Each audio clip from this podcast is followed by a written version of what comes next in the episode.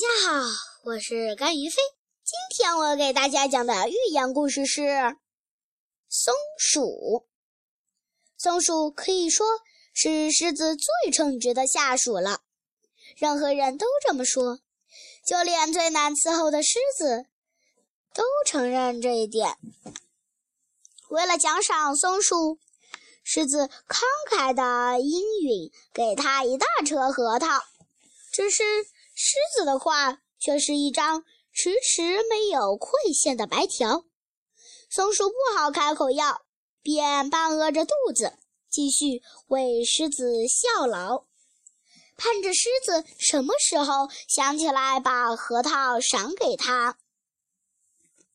再看看别的松鼠吧，它们一个个逍遥自在的在松树林里溜来溜去。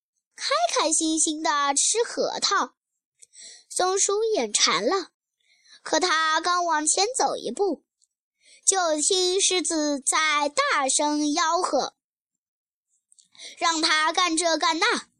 于是松鼠又回到狮子身边，日复一日的勤恳工作，直到它老了，行动迟缓了，干不动活了。狮子这时才想起了那车核桃，打发松鼠带着自己的奖赏回家养老去。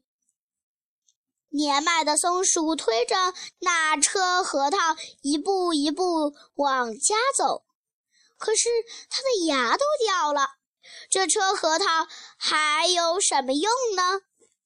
谢谢大家。